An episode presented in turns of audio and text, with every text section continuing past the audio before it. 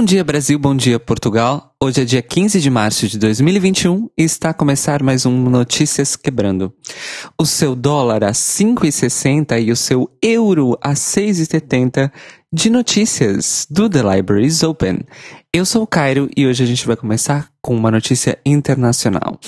A grande notícia, na verdade, deste lado aqui do Atlântico na semana passada foi o histórico anúncio do Parlamento Europeu que declarou a União Europeia como uma zona de liberdade para pessoas LGBTI que, depois de uma votação com 492 a favor, 131 contra e 46 abstenções. Os votos contra foram, claro, dos eurodeputados ligados à direita e extrema-direita do continente. Esse ato acontece depois de mais de dois anos de denúncias incessantes, que nós noticiamos várias vezes aqui no Notícias Quebrando, de perseguição sistêmica e institucionalizada às pessoas LGBTQI em países do bloco. Com destaque para a Polônia e Hungria, que atualmente têm chefes de Estado abertamente LGBTfóbicos e misóginos. Para minha e nossa alegria, todas as eurodeputadas portugueses votaram a favor da declaração. Mas não demorou muito para que alguns dos que votaram contra também fizessem uma emenda pior do que o soneto. Membros do partido Lei e Justiça, o infame PIS polonês, criticaram a aprovação da declaração e ainda disseram em entrevistas a veículos do seu país que não há as tais zonas livres de LGBTs que foram denunciadas na Polônia e que tudo isso não passa de mentiras faladas por ativistas de esquerda. Resta saber se a União Europeia vai transformar essa declaração em ação, já que a perseguição às pessoas LGBT no bloco não se resume a estes governos extremistas de apenas dois países. Uma nota importante aqui de entretenimento é que o espetáculo teatral BR Trans, que é estrelado pelo Silvério Pereira e dirigido pela Jezebel de Carli, vai fazer uma temporada online e gratuita neste mês de março.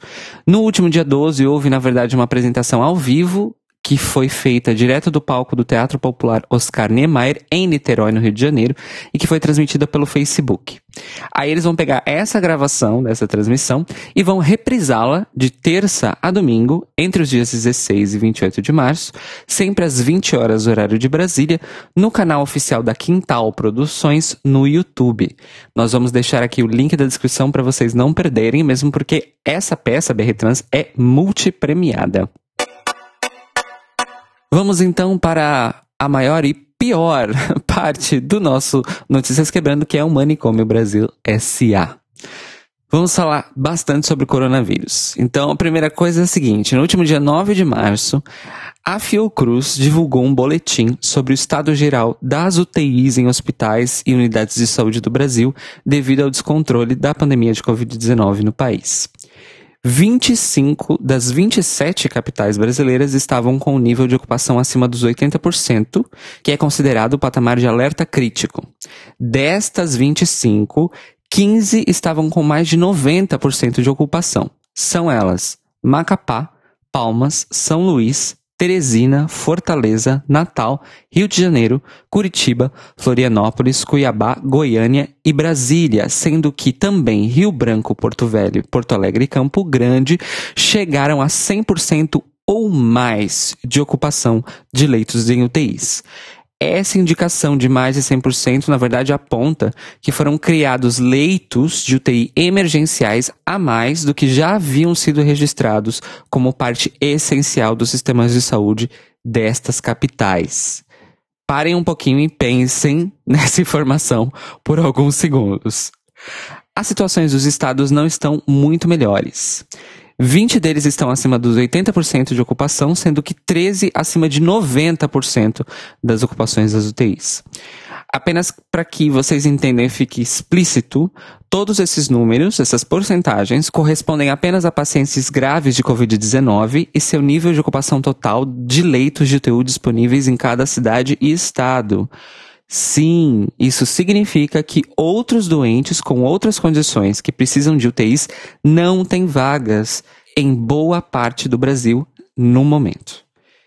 Em notícia relacionada, no último dia 11, o Vitório Medioli do PSD, que é o prefeito da cidade mineira de Betim, anunciou a compra de 1,2 milhão de doses da vacina Sputnik V. Segundo ele, isso será possível graças à decisão do Supremo Tribunal Federal que permite a estados e municípios aplicarem os seus próprios planos de imunização caso haja falhas nesse âmbito a nível federal. E confiem, há muitas falhas acontecendo nesse momento, nesse âmbito a nível federal. O objetivo é vacinar 600 mil pessoas. Por quê? Apesar da população de Betim residente ser de 440 mil pessoas, muitos dos trabalhadores da cidade moram em municípios vizinhos, então o objetivo da prefeitura é atingir os residentes, mas também os trabalhadores não residentes de Betim. Metade das doses já está comprada, segundo a declaração do prefeito de Betim, e custaram 27 milhões de reais no total. E elas têm chegada prevista para o mês de abril ainda sobre essa vacina Sputnik V, que é a vacina russa, que foi aí o centro de uma grande negociação por parte um consórcio de governadores do Nordeste do Brasil, vai, afinal, integrar o supostamente existente Plano Nacional de Imunização do Sistema Único de Saúde. As 37 milhões de doses adquiridas pelos nove estados do Nordeste serão distribuídas Brasil afora. No entanto, ao contrário do que o regime Bolsonaro tentou fazer com a Coronavac no estado de São Paulo, isso foi resultado de reunião e acordo de negociação com o consórcio de governadores, junto do Ministério da Saúde e a Advocacia Geral da União. Ou seja, como vem acontecendo há mais de 500 anos, o Nordeste continua carregando o Brasil nas costas. Ainda sobre Covid-19, em fevereiro desse ano, o deputado estadual Silvio Antônio Faveiro, do PSL do Mato Grosso, apresentou um projeto de lei estadual que retirava a obrigação civil de vacinação dos habitantes do estado do Mato Grosso. Segundo ele próprio, abre aspas, para assegurar o direito do cidadão escolher ou não pela sua vacinação, fecha aspas. Ele também defendia o uso da cloroquina e do tal do tratamento precoce contra a Covid-19 e amplificava os discursos de Bolsonaro contra as medidas de isolamento social. Pois na tarde do último sábado, dia 13 de março, ele morreu aos 54 anos depois de 10 dias internado com sintomas graves de Covid-19 que levaram a uma infecção generalizada que resultou no óbito do deputado Silvio Antônio Faveiro. Curiosamente, a notícia de política do Brasil que foi mais importante ainda do que as questões de Covid-19, mas que também influenciou as questões sobre a Covid-19, foi um anúncio na última segunda-feira, de 8 de março, que o ministro do STF, Edson Fachin, anulou todas as condenações que o ex-presidente Lula sofreu e que tinham sido sentenciadas pela Justiça Federal do Paraná no contexto da Operação Lava Jato. Isso significa que o Lula recupera em plenitude os seus direitos políticos e volta a ser elegível. A Procuradoria-Geral da República do regime Bolsonaro anunciou que vai recorrer desta decisão do STF. Caso isso seja acolhido pelo STF, a decisão do Faquin vai a plenário do STF para votação. Ou seja, as coisas ainda podem mudar nesse âmbito, apesar de já terem tido aí o seu impacto. A grande imprensa burguesa tentou associar as movimentações de mercado de ações e câmbio de moedas, a referência que eu fiz no começo do nosso programa, a essa decisão do Faquin e o retorno de Lula, vamos dizer assim. Mas, queridos ouvintes, não se enganem. No âmbito internacional, a desvalorização do real vem avançando em série histórica desde a posse do Bolsonaro e só foi agravada com a má gestão da crise sanitária pelo regime.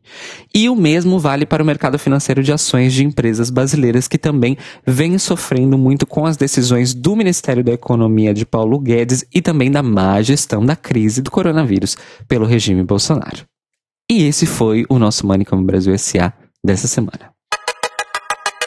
Para finalizar o nosso Notícias Quebrando de hoje, a gente tem uma nota aqui no boletim Greg Race, que é uma nota curiosa. A Mega Chips, concorrente da primeira temporada de RuPaul's Drag Race Reino Unido, está participando de um spin-off beneficente do reality britânico The Circle, que é distribuído mundialmente aí pela Netflix, durante essa última semana. O programa está sendo veiculado em prol da ONG Stand Up to Cancer, que apoia pessoas vivendo com câncer e contribui para a ciência contra a doença e foi gravada no segundo semestre do ano passado. Seguindo o formato tradicional do programa, cada participante pode escolher ser a si mesmo ou um catfish, ou seja, fingindo ser outra pessoa ali na rede social interna do reality. A Bega Chips escolheu ser uma outra pessoa e é uma pessoa que ela imitou assim de brincadeira várias vezes durante a temporada dela de RuPaul's Drag Race UK. É a Kim Woodburn. Quem é a Kim Woodburn? Ela é uma celebridade britânica muito famosa por ter passado por vários reality shows depois de conquistar sucesso aí, comandando seis temporadas de um programa chamado How Clean Is Your House, em que ela e a sua companheira de programa e de aventuras, Ed Mackenzie, visitavam e limpavam as casas mais sujas do Reino Unido.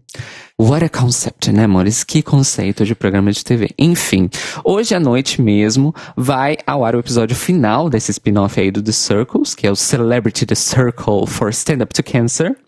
E a Baga tem grandes chances de sair a vencedora dessa edição, que na verdade vai gerar um prêmio e uma doação para a Stand Up to Cancer. Então, na verdade, é tudo isso para reunir aí awareness e conseguir essa doação a mais para o Stand Up to Cancer. O The Circle no Reino Unido é originalmente produzido e transmitido pelo Channel 4 e ainda não há notícia se esse spin-off será também distribuído internacionalmente pela Netflix, mas eu confesso que eu gostaria que fosse porque eu quero ver a Bega Chips e me, eh, fingindo ser a Kim Woodward no The Circle. O Notícias Quebrando hoje teve informações do Escrever, do Gay Blog BR, da Agência Brasil, do G1, da Folha, do jornal Estado de São Paulo e do Twitter oficial do The Circle.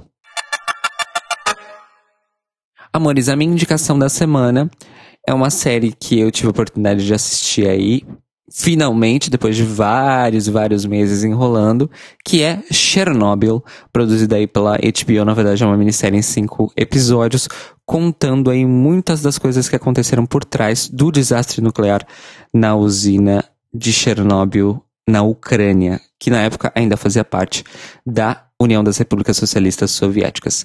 É absolutamente incrível, a série é extremamente bem produzida, extremamente bem atuada e é realmente, assim, não é exatamente uma série de terror, mas é totalmente aterrorizante. Absolutamente tudo o que acontece e o que várias pessoas fazem durante a série, essas coisas todas que aconteceram nesse desastre. É recomendadíssimo, mesmo, mesmo, mesmo, que vocês assistam. O Notícias Quebrando, então, vai ao ar toda segunda-feira de manhã no seu feed, no seu agregador de podcasts favorito, também no nosso YouTube, em youtube.com.br The Libraries Open Podcast. Você pode ajudar a melhorar sempre o The Libraries Open e o Notícias Quebrando e, quem sabe, alguns possíveis spin-offs, contribuindo na nossa campanha de financiamento coletivo em apoia.se barra The Libraries Open. Vai lá, olha as nossas metas e escolhe a sua faixa de apoio. E se você quiser falar conosco, envie um e-mail para contato arroba thelibrariesopen.com.br ou fale com a gente nas nossas redes sociais. Somos arroba Clio Podcast no Twitter e no Instagram. E hoje à noite, nessa segunda-feira, às 21 horas, horário de Brasília, meia-noite da terça-feira, horário de Lisboa, vamos transmitir o nosso episódio sobre o Makeover Challenge de RuPaul's Drag Race Estados Unidos, que aconteceu aí na última sexta-feira, com convidados especiais da terrinha, de cá mesmo. Opa! Então, fiquem ligados, participem no chat e não percam o nosso episódio de hoje à noite do The Libraries Open. Nos vemos e nos falamos novamente então hoje à noite e semana que vem em mais Notícias Quebrando. Tenham uma ótima segunda-feira, uma ótima semana e grandes beijinhos.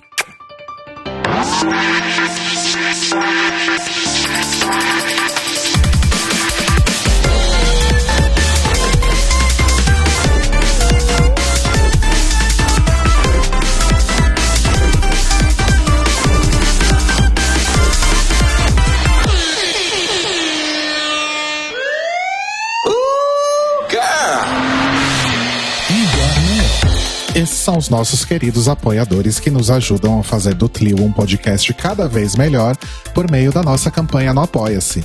Obrigado, Moris! Rafa Bibi, Ivan Ribeiro, Tonho Esteves, Tiago Querentino, Fúvio Bassalobre, Sérgio Araújo, Thaís Alves, Fred Pavão, Lucas Romeiro, Gui Gonçalves, Mia Brandão, Jean Prado, Pandora, Maíra Bueno, Inês Barreto, Cacita Alves, Valdir, Manuel Carneiro, Letícia Ferreira, Vitor Vilaverde, Arthur Mois, Raboni Santos, Edgar Torres, Alu Vieira, Inoue, Juliano Lopes, Tata Finoto, Malcolm Bauer, Senhor Basso, Rafael Pinho Pradella, Feliciano Silva, Nájila Sanderson, Glessi Jatobá, Danilo Cursino, Marcos Vinícius Barbieri, Lana Andrade, Maria Lua, Pri Armani, Matheus Henrique e Brenner Guerra. Se você quer ouvir o seu nome no final de todos os nossos episódios, vai lá em apoia.se barra The Libraries Open, confira as nossas metas, escolha as suas recompensas e se torne uma apoiadora do The Library is Open. Oh, crrr, oh, crrr. Oh, crrr.